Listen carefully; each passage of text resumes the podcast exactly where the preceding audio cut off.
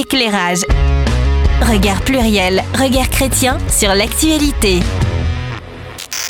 Voilà environ un mois qu'un rapport sur l'ampleur des abus sexuels sur mineurs dans l'Église catholique depuis 1950 a été rendu public, le rapport Sauvé. Alors, si les scandales de pédocriminalité émaillent euh, notre actualité française et étrangère déjà depuis de nombreuses années, là, cette fois, c'est du lourd. En tout cas, l'onde de choc est certainement monumentale pour les victimes, les auteurs et pour l'institution catholique. Alors justement, catholique, euh, au-delà des spécificités éventuelles qu'on va éclairer euh, ensemble aujourd'hui, quelles leçons individuelles et collectives à tirer pour nous autres, croyants, protestants, évangéliques, non-croyants peut-être, et moi, et moi, et moi là-dedans, personnellement, qu'est-ce que ça me renvoie comme effet, cette actualité? Bref, bref, dans quelle mesure nous sommes tous concernés, quelque part, par le rapport Sauvé Ça va être l'angle de l'émission euh, aujourd'hui. Avant qu'on se positionne chacun, justement, sur cette question, mais c'est tout à l'heure, hein. merci pour votre discipline d'avance, l'équipe. Qu'est-ce que ça vous a fait comme effet euh, lorsque vous avez appris euh, le thème pour aujourd'hui. Et on laissera euh, David terminer avec la confession qui répondra du coup à sa manière à cette première question. Voilà, Thierry avec ton sourire, du coup. Euh, moi, j'ai été très enchanté. Euh, pour donner les coulisses, je pense que ça fait quelques semaines que je pousse pour euh, pour qu'on fasse ce thème. de lobby, je dis pas. Exactement. Donc là, c'est bon, on le fait. Non, en découvrant le thème, ben très enchanté de faire cette émission, mais en découvrant le thème et le sujet et les résultats de l'enquête, très effaré. Ça, c'est sûr. Donc ah. deux sentiments différents. Ouais. Ok. D'accord. Anita?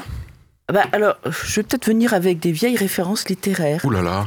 Euh, mais c'est instinctivement ce qui m'est venu, c'est une, pièce de théâtre de Monterland qui s'appelle euh, La ville dont le prince est un roi. Tout va bien, Nisa Tout va très bien. Alors pourquoi je pense à ça? Parce que en fait, cette pièce de théâtre qui date de 1950 euh, porte sur l'amour trouble, les relations troubles entre deux jeunes collégiens dans un pensionnat catholique et un prêtre qui lui-même est troublé par l'un des jeunes.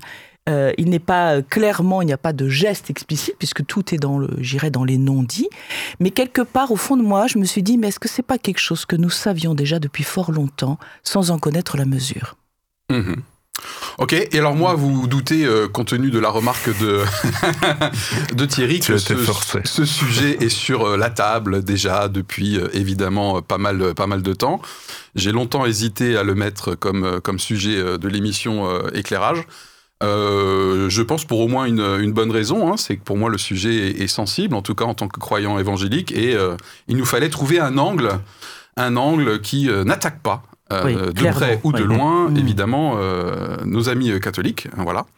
Et donc je pense que nous avons trouvé cet angle aujourd'hui, donc ça y est, c'est parti. Et évidemment, un gros travail de lobbying de la part de l'équipe. C'est dur, ma, mission est difficile. Oui, parfois, nous te plaignons. quand même, il faut le dire. Allez, c'est parti pour la Confession. Éclairage. Regard pluriel, regard chrétien sur l'actualité. Je dois bien le confesser, je n'ai jamais aimé la confession. Euh, déjà, ce mot m'a toujours paru laid et par le hasard du français euh, connoté sexuellement. Aller à confesse. Ah. Ouh là là, eh, mais il y a une remise en question globale de, l'émission. Et étaler euh, ses pensées intimes, ses doutes, est ce que l'on pense être des péchés à un homme que l'on ne voit pas seulement pendant une consultation, mais tout au long de sa jeunesse, voire de sa vie, c'est très problématique. Comment un homme, un prêtre, lié à un vœu de célibat, peut-il sereinement voir déferler dans son confessionnal, dans son esprit, autant de pensées intimes, autant de jardins secrets, et enfin surtout les mauvaises herbes des jardins secrets? Comment un homme saint d'esprit peut-il gérer ses relations avec ses ouailles, encore un mot joli, en étant lié par cette intimité de la conscience? Comment un prêtre pervers ne peut, ne peut pas ne pas tirer profit de cette manne d'informations, cette liste de faiblesses, ces possibilités d'abus? J'ai été dans l'église catholique et étant plus jeune, dans les années 70, je ne me souviens pas avoir beaucoup pratiqué la confession, mais je me souviens de ce malaise à imaginer partager mes tiraillements d'enfants, et encore plus d'adolescents, à un homme mûr, non marié, sans enfant. On ne peut pas parler à un prêtre comme on parle à Jésus. Il n'est pas son oreille, ni même sa bouche. Et je trouve qu'il ne faut pas être grand clair pour comprendre le danger d'une telle position. Merci David. Donc une confession axée sur la confession justement, et euh, ça fera partie euh, certainement des arguments que nous allons poser sur la table par rapport à l'angle de l'émission aujourd'hui. Donc je rappelle que l'angle de l'émission sur lequel on va se positionner dans un instant, c'est dans quelle mesure nous sommes tous concernés euh, ou pas euh, par le rapport Sauvé. Et comme d'habitude, pour nous aider à prendre position, et je vous rappelle que nous allons le faire en notre âme et conscience, et que vous qui nous regardez, qui nous écoutez, vous êtes invités à le faire euh, une première fois dans quelques instants, mais justement, bah, pour nous aider à être saints de corps et d'esprit, nous allons... Et d'âme. Et d'âme aussi, bien sûr, absolument, éclairer les faits et contextes. Et aujourd'hui, c'est moi qui m'y colle. Voilà, c'est parti. Je laisse l'équipe compléter dans un instant, bien sûr. Voilà. Alors le rapport Sauvé, c'est quoi? Bah, En l'occurrence, c'est une, une commission pluridisciplinaire euh, qui a été, euh, c'est une initiative de l'institution catholique elle-même. Hein. Personne ne lui a demandé directement de le faire, donc c'est l'Église catholique, euh, voilà, qui a choisi de le faire. C'est euh, un rapport, bien sûr, euh, qui n'est pas nouveau dans le principe, puisque des rapports, des scandales sur les abus sexuels sur mineurs émaillent notre actualité depuis de nombreuses années euh, en France, mais également dans d'autres pays. Hein, il y a eu déjà des instances d'enquête. Hein, je cite que les plus, les plus médiatiquement amplifiées Australie, Allemagne, USA, notamment avec le film Spotlight. Hein, Ça mhm. vous dit peut-être quelque chose. L'Irlande, voilà. Alors ce rapport euh, de quoi il accouche euh, Eh bien, depuis 1950, euh, le rapport mentionne qu'il y aurait 216 000 victimes, plus les victimes liées au, personnel laïque, 3 000 prédateurs, donc auteurs de crimes sexuels, et ce rapport a collecté 2738 témoignages. Apparemment, le rapport mentionne également que ce sont presque enfin très majoritairement des garçons, donc 80% mmh. de victimes euh, garçons, et avec une tranche d'âge euh, la plus euh, représentée qui sont les 11, les 12 ans. concrètement, ce rapport sauvé a été fait par une commission, je l'ai dit, pluridisciplinaire, qui s'appelle la CIASE, hein, donc C-I-A-S-E, Commission indépendante sur les abus sexuels en Église. Voilà. Alors il y a eu des suites, hein, il y a eu des suites ce rapport sauvé, puisque le 8 novembre dernier, la conférence des évêques de France euh, a proposé un programme de réparation. Euh, voilà, alors qui comporte plusieurs volets, hein, bien sûr un volet euh, financier, donc à savoir une indemnisation des victimes, des groupes de travail, neuf précisément, sur un certain nombre de thématiques, et notamment sur des prises de décision, comme par exemple une vérification systématique des antécédents, du personnel euh, clérical euh, ou laïque qui serait plus particulièrement en contact avec, avec des, des enfants. Voilà. actualité également de ce rapport sauvé, puisque relativement récemment, des membres de l'Académie catholique ont remis en question certains aspects de méthodologie et de chiffres dans ce, dans ce rapport et remettent en question le côté systémique. Voilà. D'ailleurs, D'ailleurs, ce côté euh, systémique euh, a été euh, reconnu lui-même par, par le rapport, mmh.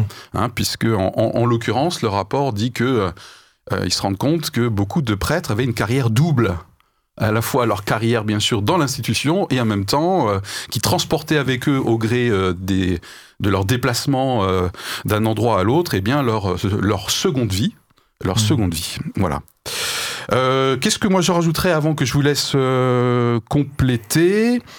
Euh, que globalement, les, bien sûr, les abus sexuels sur mineurs ne sont évidemment pas l'apanage de l'Église catholique, hein, puisqu'a priori 10% des Français auraient eu des abus sexuels dans, dans l'enfance. Et puis le rapport Sauvé mentionne très précisément qu'il s'agit la plupart du temps d'agressions répétées. Répétées, en clergé, donc clairement avec la notion d'emprise. Et je pense que par rapport à la question qu'on se pose aujourd'hui, dans quelle mesure nous sommes tous concernés, euh, cette notion d'emprise va certainement euh, euh, fleurir là dans, dans, nos, dans nos débats. Et bien sûr, on pourra peut-être élargir au fait que l'Église catholique n'est pas la seule institution touchée. Il y a également l'école, les fédérations sportives, etc. Et je terminerai avec un rappel que la plupart des abus ont lieu au sein des familles. Et enfin, un détail peut-être, mais cette commission était dotée d'un budget pour pouvoir travailler de 3 millions d'euros. Voilà pour ma part d'éclairage sur les faits et contextes. Avant qu'on se positionne sur l'angle de l'émission, des compléments. Euh, en complément, quand tu parles de- du budget, effectivement, qui était de, de 3 millions 4, il y a sur ces 3 millions 4, 1 million 2 de valorisation du bénévolat. Euh, il faut reconnaître que dans cette commission, ils ont été à la- euh, cette commission était à la fois composée d'experts, que ce soit en sciences sociales, en, en psy, euh, psychiatrie, psychote, et, et psychologues, psychanalystes, euh, mais euh, également d'un certain nombre de personnes bénévoles, euh, voilà, qui et, et on est sur une période de trois ans de travail, puisque la lettre de mission qui a été donnée pour lancer cette euh, commission a été faite en novembre 2018. Euh, je trouve que j'ai jeté un coup d'œil sur ce rapport. Il, est, il fait à peu près, je, non, il fait pas 400, 450 pages, voilà. Enfin, euh, voilà, c'est énorme. C'est un travail euh, conséquent et je dirais aussi respectueux euh, de l'Église catholique. Puisque, rappelons-le, celui qui a dirigé cette commission était bien sûr, je dirais, un haut fonctionnaire d'État, euh, donc habitué, je dirais, à traiter euh, des affaires de haut niveau, mais en même temps un fervent catholique. Et ça, je trouve que c'est euh, très intéressant comme démarche. C'est Monsieur Sauvé, hein, donc c'est en l'occurrence Sauvé, voilà. nom, euh, rapport Voilà, Sauvé. Monsieur Sauvé, Voilà. le rapport Sauvé, voilà. Yes. Donc je trouve que c'est un, un exercice quand même de grande qualité. Voilà. Ok. Pour poursuivre peut-être pour cet euh, exercice de grande qualité, moi quelque chose qui m'a qui m'a marqué, c'est que c'est à la fois une enquête. euh, alors, mes démons de sociologie reviennent souvent, comme vous le savez, une enquête à la fois quantitative et qualitative. Euh, c'est vrai que quand on s'arrête aux chiffres, aux 216 000 ou aux 330 000, si on prend euh, l'ensemble des personnes ou des chiffres qui ont été avancés, euh, on pourrait s'attendre à un rapport avec euh, des diagrammes, des graphiques, des machins, etc. Mhm. Et quand on plonge le nez là-dedans, on voit aussi, et en entendant ces fameux euh, participants ou les personnes qui ont travaillé sur cette enquête, le côté qualitatif, le côté témoignage, le côté archive, euh, où là, il faut le dire, euh, que l'Église catholique a fait preuve d'une d'une Transparence. d'une transparence Ils ont assez, ouvert, voilà, euh, assez énorme. Ils ont Leur ouvert arrière-boutique voilà. euh, au niveau ce des qui, a, ce qui a rajouté du travail et qui du coup peut justifier ces 3 millions d'euros aussi, hein, et qui par rapport à d'autres enquêtes dans d'autres pays, même des pays voisins, peut-être que c'est l'étude la plus poussée et ça montre aussi, je dis pas que l'Église catholique dans d'autres pays voulait cacher des choses, mais en tout cas en France, ça montre que ben, ils ont déjà demandé cette enquête à une Oui. commission indépendante, mais qu'ils ont été prêts aussi à tout divulguer. Et un chiffre qui me semblait important, quand tu disais qu'il y avait 3000 prêtres qui étaient concernés, ça concerne donc 3% des prêtres de 1950 C'est ça. à aujourd'hui, Mhm. ce qui bien sûr n'excuse pas euh, les faits, hein, je dis c'est une enquête qualitative aussi, mais qui permet de remettre aussi euh, les prêtres et le clerc en général, les clercs en général, en disant qu'une écrasante majorité n'est pas forcément concernée par, par ça ou ne l'est même pas du tout. Tout à fait. Mm. 97% en l'occurrence, si je suis toujours bon, en Ouais. algèbre. Exactement. Sachant quand même que, oui parce que je suis bon en algèbre. que 3%, c'est quand même bien au-dessus de, ce que, Oui. de la moyenne dans d'autres institutions. Donc c'est Mm. c'est quand même une surreprésentation par Oui. rapport à d'autres Et on verra milieux. pourquoi peut-être à d'autres milieux. Euh, bien que quand même, euh, euh, donc il y a eu quand même un appel dans, à- à- au début de cette de cette étude qui a été qui a été qui a commencé en 2019 en fait. C'est un travail qui a Mhm. duré deux ans et demi et euh, il y a eu un appel à témoignages. Mhm. Voilà. Donc il y a eu un appel à témoignages. Donc il y a eu beaucoup de témoignages qui ont été faits, qui ont été vérifiés. Enfin voilà, même euh, le, le- le président du rapport, enfin, de la commission, disait d'ailleurs qu'il était d'abord surpris par ce chiffre et, et il a voulu vérifier que c'était pas euh, des allégations un petit peu comme ça euh, extrapolées. Et euh, ce que je veux dire, c'est que dans d'autres institutions, d'autres milieux, ce travail n'a pas encore été fait non plus aussi, peut-être avec les mêmes moyens, et que c'est difficile de, de comparer en disant ah oui, vous voyez, dans, il y en a plus dans l'Église qu'ailleurs, parce que ailleurs peut-être que ce travail aussi important et aussi systématique n'a pas encore été complètement fait. En particulier dans le milieu de la, hum, du sport, où là aussi il y a, il y a une question d'emprise, puisqu'il y a quand même des gens qui sont ça fait régulièrement euh, l'actualité, ouais, Ouais. tout à fait. À propos d'extrapolation, c'est justement euh, un des points que ce- certains membres de l'Académie catholique reprochent au rapport. C'est à un moment donné euh, les chiffres, bien sûr, qui ont fait la une des médias, hein, les 330 000. Euh, voilà, donc moi j'ai pas très très bien suivi, euh, bien sûr, la méthodologie euh, quantitative, Mm. mais j'ai quand même noté qu'apparemment il y a eu un il y a eu un nombre de 28 000 qui à un moment donné est devenu euh, 330 000. Les, les, les, personnes qui contestent euh, cette côté méthodologique et, et le côté euh, très médiatique, évidemment, ne minorent pas, euh, je, je les cite, hein, c'est pour ça qu'on est toujours dans les faits et contextes, ils disent 28 000 ou 330 000, c'est horrible et c'est gravissime, ok c'est juste simplement que c'est les, les chiffres qui ont fait la une. Tout le monde euh, parle de, de ces chiffres aujourd'hui. Mhm. Donc c'est ce sujet sur lequel il y a eu une extrapolation Mhm. et d'ailleurs qui a entraîné la démission de deux autres membres de l'Académie catholique en. en, En- signe de En, mécontentement. en fait, le rapport lui-même précise d'où viennent ces chiffres. Euh, les Ok. 28 000 personnes euh, dont il est question, ce sont les personnes qui ont été euh, sondées, c'est-à-dire c'est- qui ont fait l'objet d'un sondage. Euh, alors, je ne sais plus quel est l'institut qui a été euh, mandaté pour ça. Euh, en général, il se fait sur à peu près un millier de personnes. Et là, euh, il a été fait sur un échantillonnage de 28, 28 000 personnes. Donc, c'est à partir du sondage fait auprès de ces 28 000 personnes On arrive au. qui a eu l'extrapolation, Ok. j'irais, faite comme d'habitude avec euh, en tenant compte de la population tona- totale, en fait, etc. Donc en réalité, il pouvait même aller jusqu'à 396 000 personnes, je crois entre 310 et 396 000 Ok. personnes. Ils ont pris le- la moyenne parce que, comme on le fait habituellement dans ce genre de processus. Très bien. Est-ce qu'on est mûr pour se positionner ou on aurait oublié un élément pour nous et pour notre audience En termes de faits et contexte, ouais, je, me, je me permets, tu as, initié le mot d'un d'un problème systémique, je pense qu'on en reparlera. Ce qui, ce qui est ou ce qui était aussi systémique, c'est cette omerta aussi, où tu le disais aussi dans ton premier propos, où euh, on savait qu'il y avait euh, des abus, des choses qui se passaient. Ce qui a été révélé aussi, c'est cette chape de silence qui, euh, qui est énorme. Et donc c'est ça aussi qui était peut-être systémique. Tu parlais avant Mm. de la carrière double parfois de certains prêtres. Euh, ben ça se passait souvent malheureusement dans de nombreux endroits en France et on l'a vu aussi peut-être dans d'autres pays. Donc il y a aussi ce côté systémique au niveau du silence, au niveau de l'omerta qui était mis, mais je pense qu'on en parlera dans notre, notre développement. Merci pour le sous-titrage. une chose que j'ai notée. Dans ce rapport, qui je trouve qui est très bien fait, avec un même le sommaire en fait contient des informations, des conclusions. Je trouve Oui. que c'est un, un apprentissage quand on fait un sommaire, Oups. c'est de mettre des éléments d'information et de conclusion directement dans le sommaire. Oui. C'est c'est vraiment super. Et euh, ce, ce- ce rapport euh, mentionne aussi pendant les périodes où il y a eu le plus euh, visiblement d'abus. Et la période des années 50-70 Voilà, a été ouais. beaucoup plus Deux importante tiers du. que le- l'année- la période Tout suivante, avec une remontée dans les années 90. Euh, mais c'est quand même important de noter parce que je pense que c'est aussi un, un- peut-être euh, un élément d'analyse. Euh, C'était très fort dans les années 50-70. Ok. Allez, c'est parti pour euh, notre positionnement. Je rappelle que l'angle de l'émission aujourd'hui, c'est dans quelle mesure nous sommes tous concernés quelque part par la diffusion de ce rapport sauvé. Un peu, pas du tout, ça dépend. Et après, on va se positionner avec des arguments pour dire, bah non, en fait, dans quelle mesure nous ne sommes pas concernés. Et bien sûr, les arguments pour lesquels eh bien, euh, nous sommes concernés. C'est parti. Allez, on se positionne. David, euh, tous concernés? Oui, oui, oui, complètement. totalement, Complètement, d'accord. Croyant ou pas croyant, membre d'église ou pas d'église, Ok, ces phénomènes de pouvoir et de- d'abus de, pouvoir euh, sont très importants. très bien. Anita? Oui, tous concernés. Et nous devons être vigilants. Tous concernés, on est vigilants. Bon, bah, il y a une sacrée unanimité aujourd'hui, euh, je vais, que je vais briser, bien sûr, comme d'habitude. Euh, Non, non. Ah, Thierry. je vais pas déroger à cette unanimité, je vais dire, je vais dire oui, mais je vais quand même euh, Ah. mettre un petit bémol. Oui, mais, ok. Et alors, euh, me, me, me concernant, euh, spontanément, j'ai tendance à dire, bien sûr, nous sommes tous concernés. Moi, j'ai quand même deux aspects sur lesquels je me sens pas du tout concerné.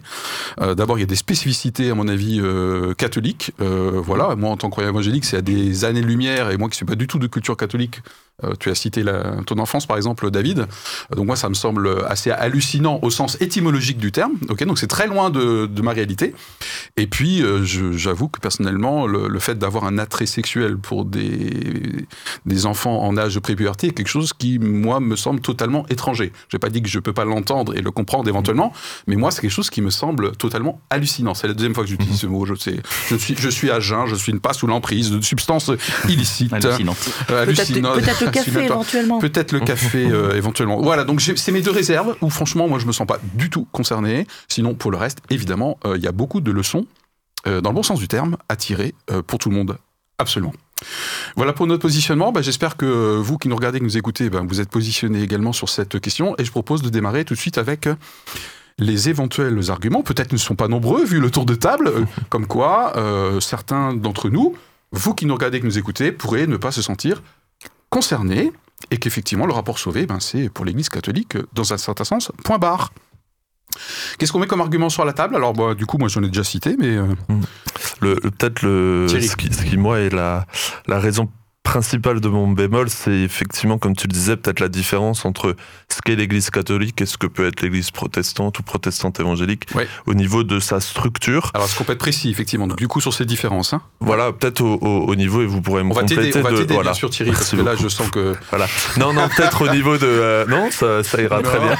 Au niveau de la place du prêtre dans l'Église, Voilà. euh, au niveau de son positionnement entre l'humain et Dieu, et qu'il est le principal. euh, Intermédiaire. voilà, le principal intermédiaire, et donc qui peut amener, encore une fois, chez certains prêtres ou chez certaines oui. personnes, Non, mais la fonction voilà, dire. un, un- un abus de pouvoir et aussi une, une sacro-sainte autorité Mhm. euh, qui pourrait amener une, une emprise et le fait aussi que justement dans cette construction-là, il n'y a pas de ce qu'on appelle un conseil presbytéral, en gros que peut-être dans d'autres églises ou même dans d'autres groupes sociaux ou dans la Oui. société, il y a euh, une décision ou des décisions dans les églises qui peuvent être plus collégiales ou en tout cas on espère que les personnes sont un peu moins seules que certains prêtres. C'est peut-être ça une des différences. Euh, Alors moi du coup j'en vois deux, hein, si Oui. tu es d'accord. Il y a Oui. le côté sacralisation entre guillemets de la fonction elle-même en tant qu'intermédiaire entre Dieu et les hommes, ce qui peut être moins vrai ou carrément pas vrai du tout euh, dans d'autres euh, dans d'autres courants type protestant évangélique. J'ai pas dit que c'était jamais vrai, mais c'est moins vrai. Et puis euh, le côté euh, collégial euh, par rapport à un côté plus hiérarchique, c'est ça? Qui fait qu'on pourrait avoir du coup des, des angles morts Exactement. et ouais. des œillères. hein. Mm. Ok, donc ça fait déjà deux, deux arguments. Et d'ailleurs, le, le rapport mentionne ce, ce terme de cléricalisme. Oui. Ouais. Euh, et je trouve que c'est intéressant de se dire qu'effectivement, on peut être anticlérical en étant catholique. C'est-à-dire que le cléricalisme est vu et présenté comme un, comme un défaut, en fait, c'est-à-dire une, une, préservation d'une partie euh, de des personnes d'une institution, les considérant que ce sont des clercs euh, qui ont- n'ont pas les mêmes devoirs et qui n'ont pas les mêmes droits et que, qui ont une sorte de principe d'infaillibilité que n'auraient pas euh, les, les, les ouailles. Et euh, je trouve que c'est intéressant de se dire que de tout temps, il y a eu des gens qui étaient anticléricaux et on les a considérés comme contre l'Église, alors qu'ils étaient contre euh, peut-être le cœur du danger de l'Église, c'est-à-dire le développement comme ça d'une sorte d'élite intouchable et euh, qu'on ne remettrait jamais en cause, et qui a abouti finalement à des, à des, à des drames absolus. D'accord. Donc du coup, je rajoute comme argument également les intérêts sexuels atypiques. hein. C'est celui que j'ai Mhm. mentionné dans de ma propre euh, propre réserve. De certains de ceux qui nous écoutent disent, ben sur ce plan-là, j'avoue que je, moi, je- j'ai un peu du mal à, à comprendre. Je pense qu'il y a aussi dans l'Église catholique, la- euh, surtout dans les années que tu as citées et avant, la superposition, euh, je dirais, des pouvoirs et des autorités. Euh, dans le sens où le prêtre était, euh, était saint considéré comme une personne sainte qui ne pouvait pas faire de mal, bon, qui avait une parole d'autorité. Et en même moment, il y avait des familles qui pouvaient éduquer leurs enfants justement en valorisant la reconnaissance de l'autorité, hein, ce qu'on Mhm. ne va pas d'une Mhm. façon générale mettre de côté. Mais... Et donc, il était inimaginable qu'un prêtre puisse faire du mal à un enfant. Euh, L'enfant était parfois dans des familles catholiques pratiquantes qui n'auraient pas pu entendre qu'éventuellement le prêtre ait des Mhm. gestes déplacés sur leur enfant. Donc, c'est ce que j'appelle la superposition d'autorité qui fait que Ah oui. euh, le gamin ou la gamine était pris au piège. Euh, et en plus, rappelons-le quand même, euh, on a cité les années 50 à 70. Euh, c'est une période où on ne parlait pas des abus sexuels comme on en parle maintenant. Ça fait depuis quelques années qu'on en parle. Donc la parole se libère. Mhm. Donc je pense qu'il y avait effectivement un cadre très enfermant et qui euh, ne pouvait que euh, pour les personnes déjà déviantes, ne pouvait que favoriser leur déviation et empêcher la prise de parole de ceux qui en étaient victimes. Euh, nous n'avons peut-être pas ça dans nos milieux euh, protestants ou évangéliques, euh, parce que on, on- je ne pense pas qu'on accorde la même autorité à un pasteur, quoique, c'est là aussi il faut qu'on fasse attention, euh, et on n'a peut-être pas le même système d'enfermement. Mais c'est peut-être une impression. L- L'autre élément, c'est que l'Église catholique est une vieille Église, et quand je dis ça, euh, c'est plutôt en signe de... euh, c'est plutôt honorable. C'est-à-dire, je pense que c'est une église qui a appris beaucoup de choses au long des siècles, qui a fait de très bonnes choses, mais qui également parfois s'est rigidifiée sur sa structure hiérarchique et pyramidale. Bon. Et je pense qu'il y a un phénomène aussi de solidarité entre les, les prêtres, entre les clercs, et peut-être même, lors, et d'ailleurs on l'a bien vu, corps, puisque des ouais. prêtres ont été déplacés. Oui, l'esprit de corps, comme dit. David, tout à fait. ouais. Voilà, Mhm. sans que on intervienne. C'est-à-dire qu'il y a- voilà, il y avait une sorte de, de- oui. de protection, et peut-être parce qu'on n'accordait pas suffisamment d'intérêt à la parole de l'enfant également. Ouais. Et dernier élément, je me permettrais d'ajouter, peut-être aussi parce que dans la hiérarchie cléricale, il y a peu de femmes et que peut-être les femmes parfois aident aussi à entendre certaines choses. Ok. On est toujours dans la partie euh, les arguments qui nous Voilà. font dire Ouais. qu'on n'est pas, euh, on n'est Voilà. pas ou moins concerné par ce rapport sauvé. Ouais. Alors, euh, juste pour, pour compléter ce que tu disais, en fait, j'avais, noté cette phrase qui définissait ce qu'était le prêtre, donc sa vision sacramentielle, en fait, euh, sacrée. On disait, on dit du prêtre, ça fait partie du dogme catholique, qu'il est sans cesse purifié et envahi par le Christ pour que ce soit lui qui parle et agisse en chaque prêtre.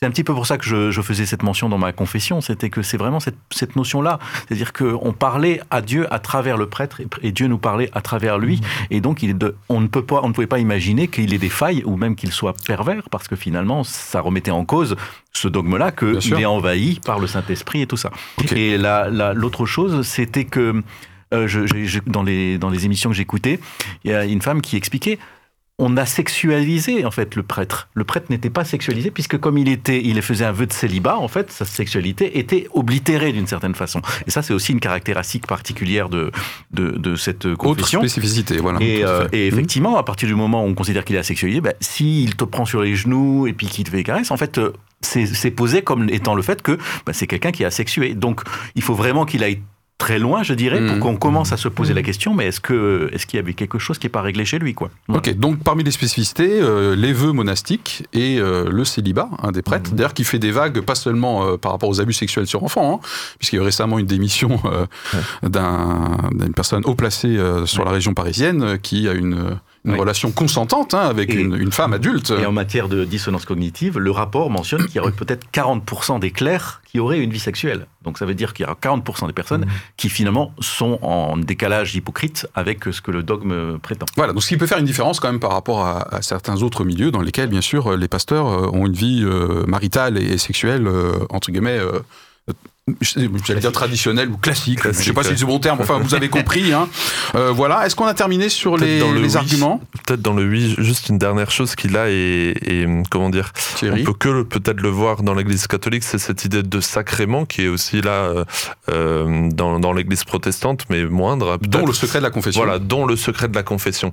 Et, et- et c'est ce que tu disais justement dans ta confession, où euh, vu que c'est une institution, comme tu le disais, l'Église catholique, est-ce que ce qui fait aussi du bruit, c'est que c'était vu comme une institution, que c'est difficile à bouger, que ce soit de l'intérieur ou de l'extérieur, mais vu que c'est vu comme un sacrement, euh, un sacrement, pardon, j'ai dit un sacrement, c'est Ouais, sacrément bien, maladroit de ma part. Non, euh, comme un, un- un- un sacrement, c'est quelque chose qui, euh, on parle aussi de droit canonique, alors sans Mm. rentrer non plus dans les spécificités, euh, au-delà de la confession en elle-même, c'est c'est quelque chose qui est installé, qui est là et qui a peut-être participé aussi à cette omerta et qui est peut-être pas là dans une autre confession. Ok. Alors j'ai zappé un jingle euh, tout à l'heure, je, m'en rends alors. compte. Donc euh, si la régie est, est toujours là, je propose euh, qu'il envoie ce jingle pour faire la transition avec notre, nos autres arguments maintenant. C'est parti la régie.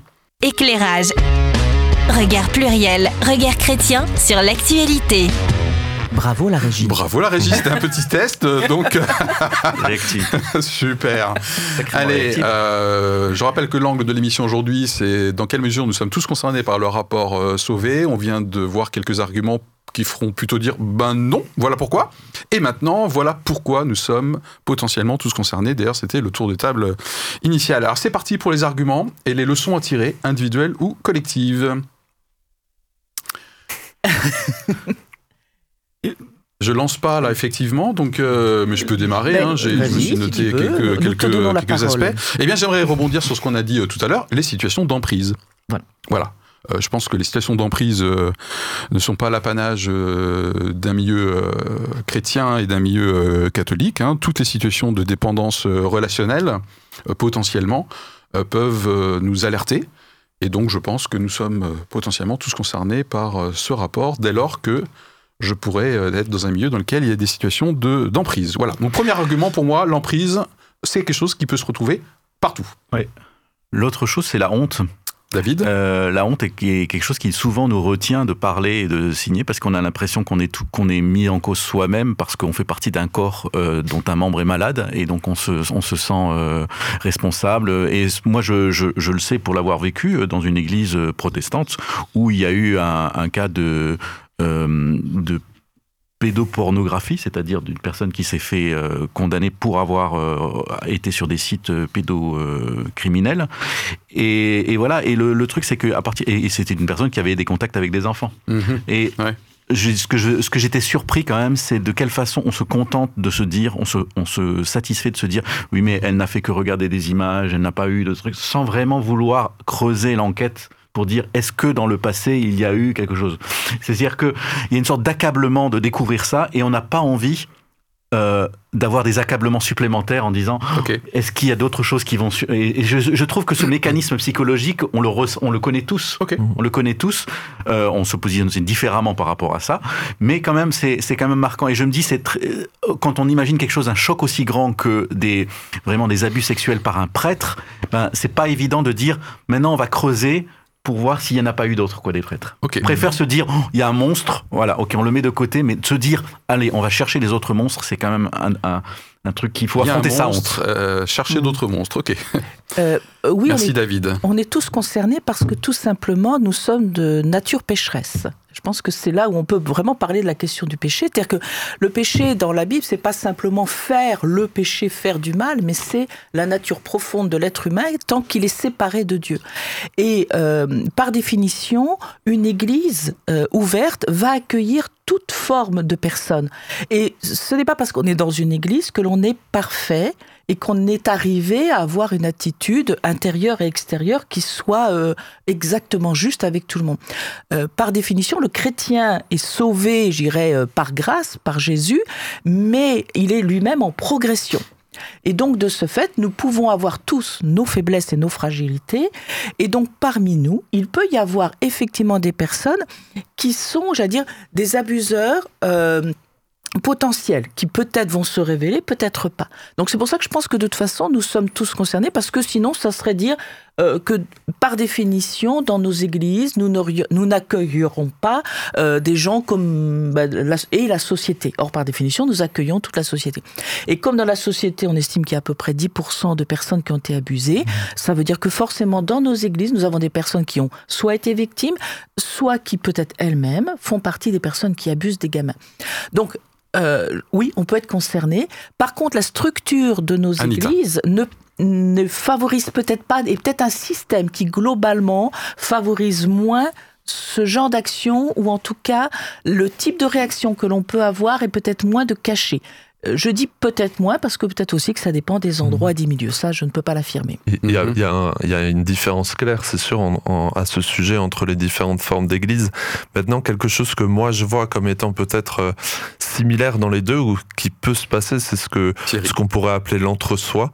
Donc pas forcément Ouais. euh, comme dans l'Église catholique juste une personne seule, euh, mais l'entre-soi. Et moi, il y a, y a un mot qui me revient ou un concept même sociologique qui me revient, c'est le contrôle social. Ça a été développé par l'école de Chicago. Enfin un peu de sociologie. Et voilà, et, et- et je, suis, je suis revenu à ça euh, hier soir quand j'ai quand, quand j'ai préparé cette émission, je me suis un peu perdu là-dedans. Mais c'est l'idée que dans un groupe social, euh, ben le comment dire les, normes établies soient contrôlées par les pairs. Donc ce qui peut être bien en disant ben tiens là on est quatre, on va un peu se, challenger, tiens sur comment on prépare l'émission, on se remet en question, etc. Donc ce qui peut être bien, mais je vois aussi où on pourrait voir un entre-soi dans certains groupes, dans certaines communautés. Là, ça va au-delà de l'Église. On le disait avant, dans le sport aussi, euh, avec des relations aussi souvent de fraternité. Et je Mm. pense que c'est ça aussi qui peut nous concerner, qui concerne tout le monde. Ouais. Euh, des relations de, de, de fraternité, de confraternité, qui sont peut-être pour la société en général peut-être plus euh, ciblées sur euh, sur les catholiques, mais ce qui ce qui fait aussi qu'on est tous concernés, c'est que la SIAZ, euh, alors c'est sur l'Église catholique, mais le la E commission qui a. voilà. Mais le, le E de la, de la SIAZ, de cette commission indépendante, cible l'Église. Oui. Et je pense qu'on est tous concernés aussi parce que parce qu'on est chrétien et parce qu'on fait partie d'une Église, même si nous, euh, étant dans l'Église, on voit les différences, euh, qu'elles soient théologiques, qu'elles soient structurelles, systémiques, on en a parlé. Euh, Peut-être pour le commun des mortels, dans la société française, ben, c'est l'Église. Et c'est le message véhiculé par l'Église, t'en as parlé, le message de l'évangile, le message de l'amour, qui est quelque part euh, entaché. C'est pas qu'il est plus valable, il est toujours valable et de plus en plus, mais il est entaché et c'est en ça que qu'on est tous concernés parce qu'on est représentant de ce message. Alors, euh, comme l'Église catholique est aussi représentante de ce donc du message. coup là, pour moi, je- j'entends deux, deux arguments. J'essaie juste Deux de lister au fur et à mesure. Il y a un argument sur l'entre-soi, du coup, qui euh, peut tous nous concerner. qui peut être un risque. ouais. Euh, un risque et puis le fait d'être chrétien. le- et voilà le témoignage global ah vous les chrétiens vous l'Église avec un grand E Oui. du coup vous avez vu ce qui se passe chez vous voilà donc on- tout le monde est potentiellement entaché au niveau du témoignage chrétien donc c'est un Oui. autre un autre aspect Euh, David Euh, moi, il y a autre- une autre chose qui m'a vraiment euh, fait réfléchir en, en parcourant le, le rapport. Là, c'était cette euh, cette question sur la vision qu'on a que l'Église a, et ça, ça concerne toute l'Église, du péché et du pécheur. Et il y avait quelque chose. Il, il disait dans le, dans le rapport que le droit canonique catholique était centré sur le pécheur et sur l'Église. C'est-à-dire que le pécheur avait presque plus d'importance que la victime du péché. C'est-à-dire qu'il y avait quelque chose qui survalorisait en fait euh, le pécheur qui pouvait euh, faire contrition que les conséquences de son péché et les conséquences de son péché pouvaient être oubliées et mises en second plan. C'est-à-dire que et alors ah, je dis pas qu'ils ont euh, il y a eu la contrition à chaque fois parce qu'on se rend compte d'ailleurs que le rapport le signale, il y a eu très peu de d'agresseurs qui ont reconnu euh, que qui- que- qu'ils avaient fait mal et souvent ils se sont plaints qu'on persécute. Ok, que donc en l'occurrence, il n'y a pas beaucoup de repentance hein, non, il n'y a pas eu beaucoup de repentance. hein, c'est- euh, quand même assez incroyable. Euh, mais ça, je pense que ça nous interroge parce que je me dis, d'une certaine façon, et l'Église s'est trop vite euh, contentée de dire, ok, cette personne a reconnu ou a dit, voilà, elle a fait un péché, elle, elle demande pardon. c'est bon quoi C'est bon, et je dirais d'une certaine façon, la victime doit lui don- donner le pardon, quoi. Sinon, Ouais. c'est que c'est pas une bonne victime. Et, et d'une certaine façon, euh, l'idée que la justice euh, euh, la condamne cette personne à une peine pénale, mais aussi à une peine de réparation, c'était presque une sorte d'insulte à cette notion un peu idéalisée et sacramentée de péché, de pardon, de réparation dans, dans le, de- on va dire dans le cœur de Dieu, mais pas vraiment de façon temporelle euh, auprès des victimes. Ouais. Et ça, je trouve que c'est intéressant de se dire, euh, oui, c'est vrai, euh, c'est tellement beau quelqu'un qui se repent, qui reconnaît ses fautes, qui est pécheur, et puis qui est restauré, qui est pardonné, qui se sait pardonner.